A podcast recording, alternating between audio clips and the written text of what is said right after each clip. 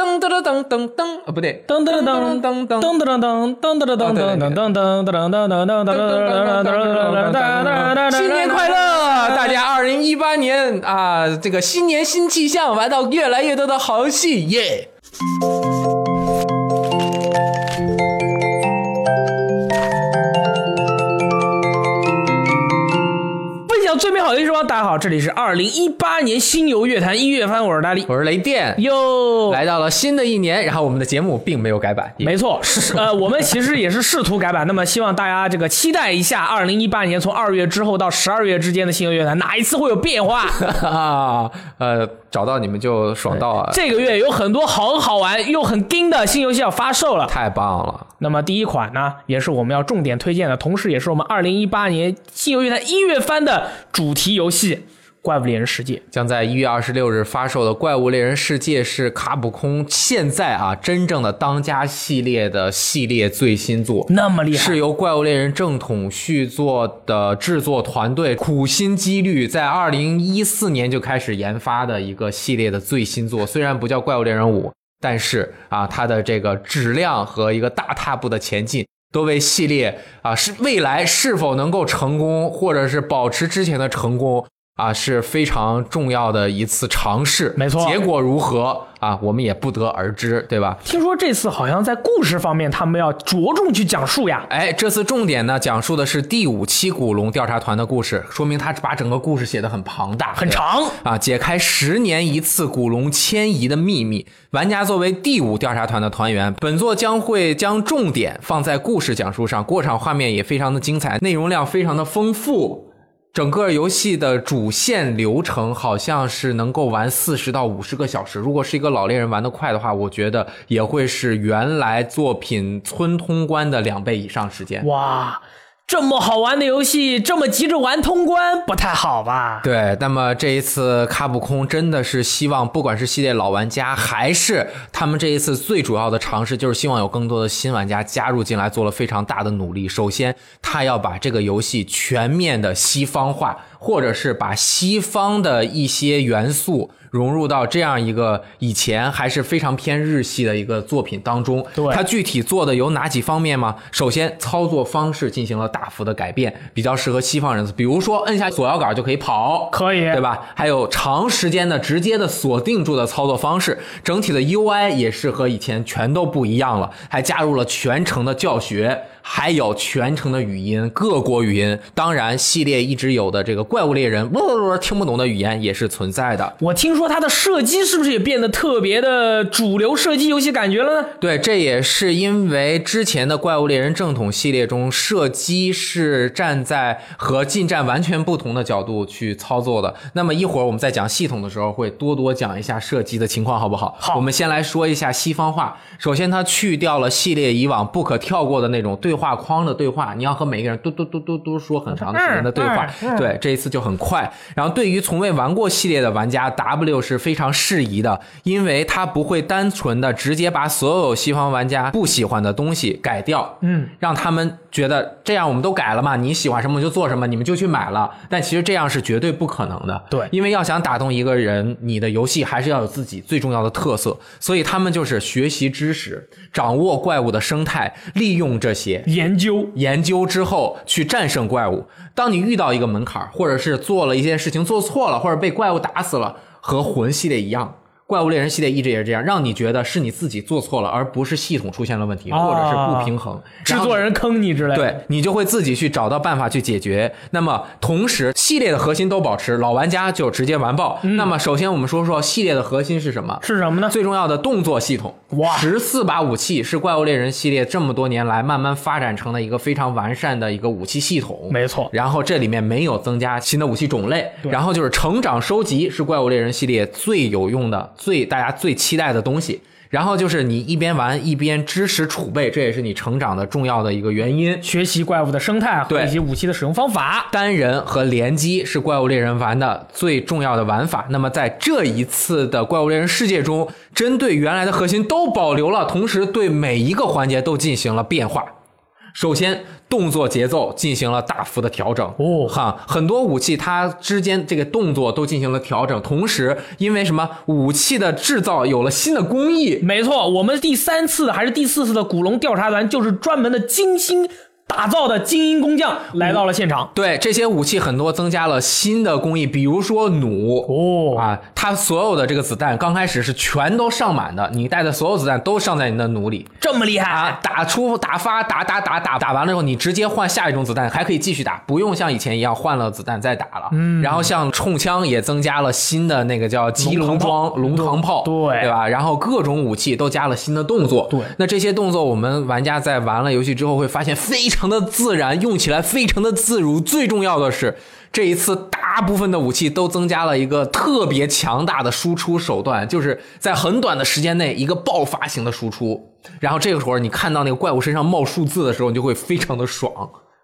我们以前玩过的《怪物猎人世界》之前的什么一二三四的 X X X 的那个时候的武器和工艺已经被现代的那些猎人称为老式装备了。哎，所以它里面装备的系统啊，就是大家身上穿五件装备也是进行了大幅的改变。这么厉害呢？以前的系列全是分攻守装和剑士装的，除了头盔，嗯头盔、攻守、剑士都可以随便换。但是这一次所有的装备都不分攻守、剑士，其实就是只有一套，比如只有一套了就是一套。你攻守也是这样的，呃，剑士剑士也是这样的。然后呢，它是因为这一次在刚刚说的这个远程武器的整个的平衡和输出操作方式的呃玩法上面都进行了长足的改变，嗯，让你其实说起远程，它其实是一个中近程武器，没错，其实是用来肉搏的。对，然后因为这一次是右摇杆非常方便，对啊，所以它在射击方面的手感也是非常适合西方玩家直接切入进来。对，射爆了。对，加上刚刚弩的那些新特性，还有弓的一些什么蓄力攻击啊，各种操作，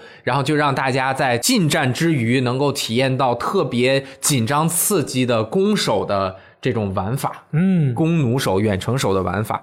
那么装备系统除了部分远程还还是近战之外啊，还改变了它系列一直为人津津乐道的十点发动技能的系统。哦，这个有变化。这个一改变，就让全部的老猎人。有点懵到啊、先是有点懵，后来发现非常爽。但是我是比较担心这样的改变会让整个游戏的难度下降。但是现在说为时过早，也就是说你任何一件装备会直接发动技能，比如说你的胸甲是攻击加一，那么你的攻击增加就是 LV 一。如果你穿五个就是 LV 五，但是 LV 五肯定不是一乘以五，而是比一乘以五更有效。啊，然后这样子在发动技能方面，这一次也是非常的轻松容易。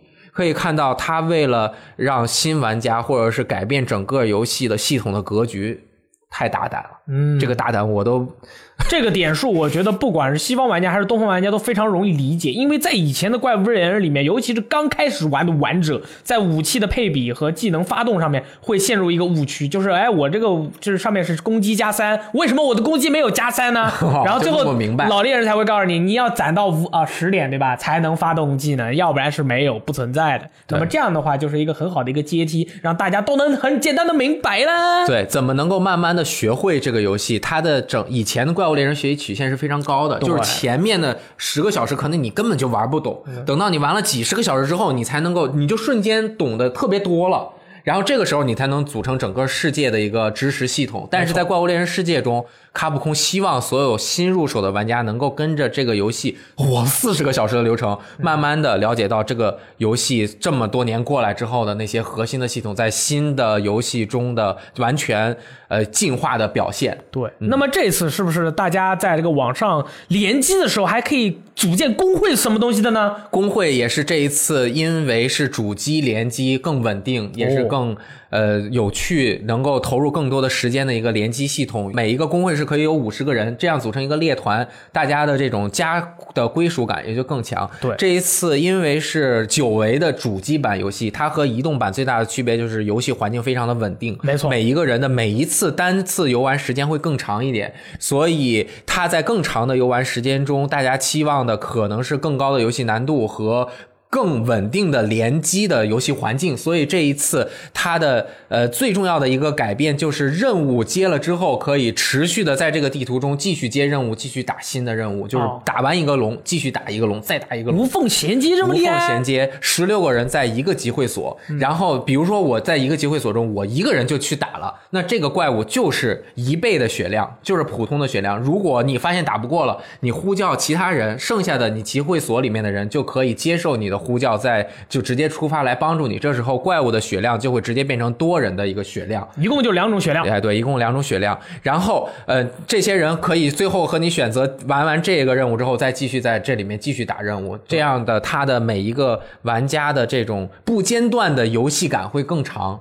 现在就是每一个游戏都在争夺玩家的游戏时间嘛，体验也是更开心。呃，怪物猎人世界最重要的两个改变，呃，第一个就是画面上的进化，第二个就是地图不再分区。嗯，这个都是从怪物猎人在 PS 二初期以来，呃，一直维持的，包括画面，它也基本维持了原来的那个画面的效果嘛。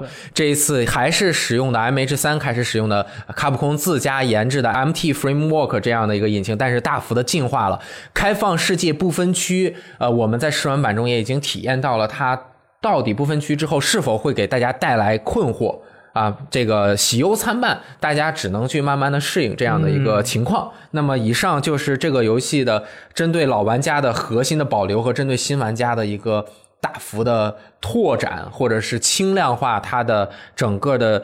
接近方式，但是它的系统完全没有轻量化，它的整个的核心内容还是非常的精密和有深度的。然后游戏中还有一个非常庞大的百科系统，能够让你了解你的呃要狩猎的怪物和你的武器啊、研究系统，包括训练所啊，想要说的内容太多了。这样庞大的一个游戏，在经过了十几年的进化之后，迎来了一个全新的展开新篇章。对，真的是为让人非常的感动啊！当年可能就是一些在携带版的时候流失的一些玩家，可能这回也会因为这次巨大的改变，他们也想回来玩一下。嗯，那么以上就是怪物猎人，对吧？那么我们这一期的星游夜谈就到此结束了。我是雷电，我的力。我们下个月再见，拜拜。那么，因为《怪物猎人世界》这个游戏在二零一八年一月份发售呢，也导致我们信游乐坛一月番陷入了人生的大危机。因为在这个月，本宅很多在这个月准备发售的游戏呢，都纷纷延期，只有一个游戏特别的有勇气，特别有勇气，敢跟这个怪物猎人正面硬刚。而而且还是同日发售，没错，那就是《精灵宝可梦水晶》。这是当然，水晶也《精灵宝可梦水晶》也同日发售。那么当然都是《龙珠斗士 Z》啦，Z Z Z。那么《龙珠斗士 Z》其实大家也都知道啊，龙珠好几个篇，一开始小时候的那么红缎带军团那个叫烂仔篇，之后龙珠 Z，然后之后 GT GT 不算，然后龙珠超这么多的内容。那么这次游戏呢，就收录了龙珠、龙珠 Z、龙珠超。这么多啊，龙珠的这个篇章啊、角色啊、内容啊，而且这个游戏是二 D 格斗游戏开发天尊 ARC 制作的格斗游戏啊，他们最经典的游戏系列，那么就是《罪恶装备》和《苍翼末世录》。哎哎，这些游戏我跟你说，这二 D 玩者嘛，玩爆一些。当然我手残，我玩不了这么复杂的一个哦二 D 格斗游戏，我只能玩街霸。好，我先先点评一下画面啊，画面点评完，其他我就不懂了。说 Arc System 对吧？他们在做 GG 叉叉的最新作的时候，研制了用虚幻引擎三 D 画面表现二 2D 的卡通渲染手绘风格的一个非常神秘又美观的屌爆的技术啊！真的是太强了，所有都是三 D 画面，但是你在二 D 看的时候，就像画出来的漫画一样。没错，游戏主打的就是还原《龙珠》漫画原作的打斗感觉。漫画中的名角色，比如说悟空、悟饭、小林、贝吉塔啊，什么弗利扎啊什么的，在游戏中的战斗动作都会完美还原漫画的感觉。系列粉丝看到了一定会大兴奋，所以说很多玩家在这个游戏还没有发售之前呢，就看了他很多的这个预告和打斗的动作，然后你就把漫画翻开来，发现他这个人物的动作和漫画里面动作是一模一样的。当年这种不连贯的感觉在游戏中表现的非常连贯，你就感觉你变成了一个龙珠的真正王者。真正使用卡卡罗特的玩者，没错，游戏将会收录各种各样龙珠角色，除了龙珠、龙珠 Z 的角色之外，像超级赛亚人 Godo 就是超级赛亚人神这样的角色啊，龙珠超的角色也是有收录的啊。这次的战斗呢，主打的是三 v 三，玩家可以选择三个人，然后可能好的坏的都可以选，然后直接进行格斗。啊在战斗中呢，可以自由的进行这个角色的替换和联机。那么游戏本身的这个格斗系统呢，我相信它是非常复杂的，因为 ARC 的格斗游戏一直都是这样。那么一些普通的连段，大家可能可以很简单的使出，但是一些比如说跳跃、取消、空中连击，哦最后连携以后再换人的这些招式呢，可能就没有那么容易了。但是我相信这个游戏它的表现力真的是非常太强。了，就是说，你哪怕不会玩啊，它肯定会有简单连击系统，就一个键按到死，它会给你一套连招，最后就打爆。看的爽到，他妈真是看的爽到！这个游戏我现在觉得，就是说他的演出能力特别的好。太强了，因为他的那些动作啊，尤其是那些主角的一些招牌性的招式，就和漫画中的分镜啊还有动画中的那个动画呀，你就看每一帧都还原出来。我觉得这个真的是一个技术上的奇迹。对，如果我要是能变超级赛亚人的话，我这个游戏就买爆。虽然我变不能变，但是我买了这个游戏，我就感觉模仿一下也是可以的。同时呢，本次的这个故事模式将会分为多个章节，除了已知的人造人篇以外呢，还收入了鸟山明原创角色人造人二十一号的独特篇章。あなたたちはどんな味がするのかしら说是好像这个悟空啊，还是什么那些 Z 战士，他们都有这个克隆体，然后要准备那个毁灭全人类，然后他们就要站出以后去保护人类，非常的厉害，非常的强大。 除此之外呢，故事模式中玩家还可以刷级、救助伙伴、学习技能。更厉害的是，还可以跟角色搞好关系。当羁绊值增加以后，还会出现私密的对话。那么，在看过原作的朋友也应该知道，一开始贝吉塔是一个非常严肃、非常国仇家恨的一个角色。但是呢，在游戏的后期，尤其是这个战斗力大崩盘以后，贝吉塔就变成了一个在某些时候比较搞笑的一个角色。真的啊对，所以说玩家可以期待一下，此次游戏中你可以和贝吉塔或者布马。或者跟乌龙啊这些，还有还有什么雅布茶，对不对？对不对？这个饮茶是吧？一起聊天的那种感觉。哦，哎，你最喜欢哪一个角色我呀，我最喜欢的是布欧，啊？可以，怎么样？挺好，我喜欢沙鲁。我、操，沙鲁、西鲁是吧？对，可以。我们为什么喜欢都是反派？为什么没有人喜欢福利扎？嗯，我以前小时候最喜欢特兰克斯，我我呃因为他那个短短款的马甲，我觉得特别帅。你知道特兰克斯他的这个名字的意思其实是短裤的意思吗？真的啊就是 trunks，就是短裤。哦，OK，啊好吧 OK，所以他的马甲很短。对对对，然后游戏还收录了支持线下单挑 CPU 或者亲朋好友对战游玩的 VS 模式，与全球的玩家随机对战的无舞台连线模式，支援六人同时连线游玩的三 v 三热血战斗模式。派对连线以及练习啊与其他的格斗技巧的一个重播模式，五舞台就是五是武斗的五，五是舞台的五，五舞台。哦耶很厉害。那么这个游戏，我目前的话，我觉得这个游戏可能是近两年来或者近五年来。这个《龙珠》的系列粉丝必须要买爆的一个游戏，真的是。其实，在 PS 二时代，《龙珠 Sparking》就是那个电光石火，呃，是取得了非常好的销售成绩，同时它的游戏表现也非常好。但是自那之后的《龙珠》的每一个游戏都比较疲软。那么现在 ARC 的《龙珠》都是 Z 出了，我觉得真的是要买爆，对不对？价格好像是四百四百多港币，有那么一点点贵，而且之后还会更新一些 DLC 角色，而这些 DLC 角色是要花钱买的，但是没有关系，该买了。嗯，你是不是龙珠真正粉丝呢？我真的粉丝，我小时候就包括临摹龙珠的漫画画了不下五百张。我靠，我还画过好多龙珠同人。对，我同人还行，同人就是自己原创的角色，哦不是说是那种同人。，OK，你这个是啊但是龙珠除了正片之外，我都没有看过。哦，就是海南出版社完结之后的所有都没看过。OK，嗯，好，那么以上就是新游乐坛一月番中最重要的两款游戏。也是以上就是我们本月主打的两款游戏啊，主卖的热卖商品。其余还有一些还有一些还不错的游戏，想要给大家推荐一下。那第一个就是一月十一日发售的《幸福庄的管理员》，给大家送温暖。哎，幸福庄的管理员这款游戏呢，就是现实世界太枯燥，就交给游戏的世界吧。幸福庄管理员大概就是这个思想下的产物。开发商 D 三 Publisher 曾开发过《御姐武器》和《地球防卫兵》等游戏，是出了名的脑洞与开发预算都非常感人的选手。此次玩家将会扮演一个公寓的管理人员，和住在公寓内的三姐妹进行亲密互动。在姑娘有烦恼的时候，果断出现在旁边，该递毛巾递毛巾，该擦眼泪擦眼泪。最最后和大家相处融洽，共赴美好人生的故事。这三位姑娘分别由中原麻衣、丁宫里和和金元寿子现身配音。游戏支持普通游玩，也支持 PSVR 游玩。本作推荐给喜爱《一撸神》系列的作品玩家和 Galgame 的爱好者。哇哦！同样在一月十一日还会发售一款格斗游戏，叫做《最终幻想纷争 NT》。《最终幻想纷争 NT》是 PSP 上大热的《最终幻想纷争》系列的最新作品，游戏类型仍旧是动作对战，今次的新作在街机版本成功运营之后，终于登陆了咱们主机平台啊！本作收录了包括啊克劳德、斯考尔、萨菲罗斯、光之战士、诺克提斯啊，同时啊，很快就在两个格斗游戏中有他。好好你快念啊是历代名名角色，总共二十八人，战斗也从控制单人变成了三 v 三制的战斗。哎，怎么刚刚好像发生过这样的事情？对，龙珠啊白塔 D，玩家在使用勇气攻击夺得攻击力之后，就可以对敌人发动威力惊人的攻击。此次游戏的角色还分为了先锋、射手、特工、刺客等多种定位，玩家需要根据自己的打法来规划团队的配合。本作严重推荐给喜爱《最终幻想》男性角色的玩家以及系列的爱好者。没错，因为《最终幻想》今次它收录的男性角色男性角色的魅力都非常的高，嗯，然后他们的系列有很多的女性玩家，对于这样的游戏的接受度是非常高的。真的是太好看了，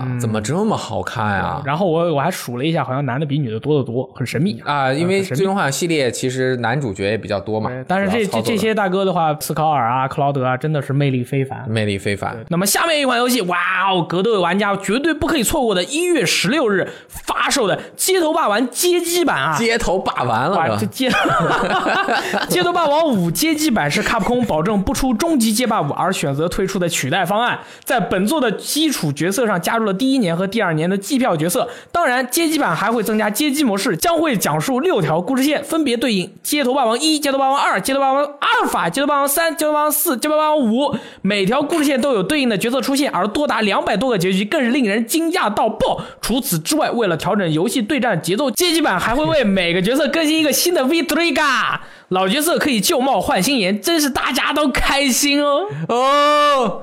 啊、买过原版和一二年机票的人简直哭爆了。对，街头霸王呃反正发售了一年，到现在已经卖过了超过二百五十万套，真的是商业上的奇迹呀！什么还不错啦。OK 啦这不好，这个 IP 卖二百五十万，我都为他伤心好吗？没事儿，那个机票那么贵，啊，我喘不过来了，你继续，你继续。万物皆可无双，对吧？一月十八号，银魂无双，银魂乱舞，啊啊！不要乱给别人起名字啊！这个游戏的日文名也能看懂，也叫《银魂乱舞》，只不过是繁体字，是一款银魂主题的武士动作游戏。玩家可控制漫画中的角色进行华丽而又搞笑的战斗。哎，这个好像说好是你说的，但是我抢了，享受一记 当天的快感。玩家还可以在战斗过程中攒满觉醒槽，发动奥义觉醒乱舞。玩家可操作的角色包括你，你来说吧。对，坂田银时、志村新八、神乐、龟太郎、高山进驻、月勇、神威、近藤勋、土方十四郎、冲田总吾和金井信女，啊，真棒！就是反正就是啊，这个银魂啊系列的爱好者，比如说我的一位朋友，听说这个银魂要出乱舞，然后他就也买爆，好吧，社爆完爆，可以吧？嗯然后还有一个一月二十三号要发售的是由 Supermassive Games，超大游戏直到黎明的制作组开发的一个最新的游戏，叫做 Impatient 病人啊，是一款 VR 惊悚游戏。舞台设定在直到黎明故事发生前六十年的黑幕疗养院里啊，玩家将在游戏中扮演一位失忆的病人，想办法回忆自己到底是谁，以及为什么会在这里。游戏将会有不同的分支剧情，玩家的选择将会对游戏的走向带来重大的影响。哎，而且一月二十五号呢，还会发售这个动漫改编作品《七大罪布里塔尼亚的旅人》这样的一款游戏。这个游戏是有中文版的，是个动作冒险游戏。呃，喜欢七大罪的朋友该买了。然后最近 BNEI 一直在做各种各样类型的他们的那个有版权漫改的那些游戏，比如说《小魔女学院》啦、《七大罪》啦，就是这些啊，呃，水平呢呃比较平均，反正喜欢的朋友肯定是不能错过的。哎，我们这么看完，好像这一期的星游乐坛就说完了，好像游戏确实不多，但是都怪怪物猎人，好像格斗游戏这一次蛮多的。就一个那呃，哎，龙珠、街霸、纷争、啊，还真是是吧全是对战类类格斗，就是不是那么严，有一些不是那么严谨的格斗游戏。对战游戏。对对战游戏，同时我发现了一个非常厉害的情报，你想说什么？除了这个幸福庄的管理员之外，嗯，所有的游戏都有中文我这么厉害呢？啊！幸福庄管理员啊，是真的没有，因为这个游戏它我当年在 TGS 我玩过，而且但是我玩的不是 VR 版本。然后幸福庄管理员这个游戏里面的姑娘她口味很重。啊，首先《怪物猎人世界》大家买港版的啊，就会更新中文补丁上去。对啊，全球同服，不管你是港版还是日版还是美版，那么厉害呢 PS 四版就能够一起联机。对插办也是相同的，就是不能跨平台联机，但是各个区域之间是可以联机的。耶这个游戏在亚洲区，比如说港服插万应该是没有的，哈是在欧美地区 PC 版也会有公布了，因为卡普空这次也是要接近西方市场，但是 PC 版具体什么时候出，以及 PC 版现在的画面啊等等都还没有公布，应该是还没有到节点。哈，对了，那个《精灵宝可梦水晶》它是一个虚拟主机的一个游戏，哦，对，它是没有中文的。对，因为是 Virtual Console 嘛。耶、所以说这个大家会发现，我们金色星游乐坛真的是非常的短。那么就是因为《怪物猎人世界》这个游戏要发售了，大家都要躲得远一点。最后希望，呃，在一月份大家能够享受自己的美好的游戏时光啊，不要这个玩物过于的疲劳，导致第二天上不了班。很那么我。们这一期的星游乐坛就到此结束了，我是雷电，我是德力。我们下个月再见，拜拜。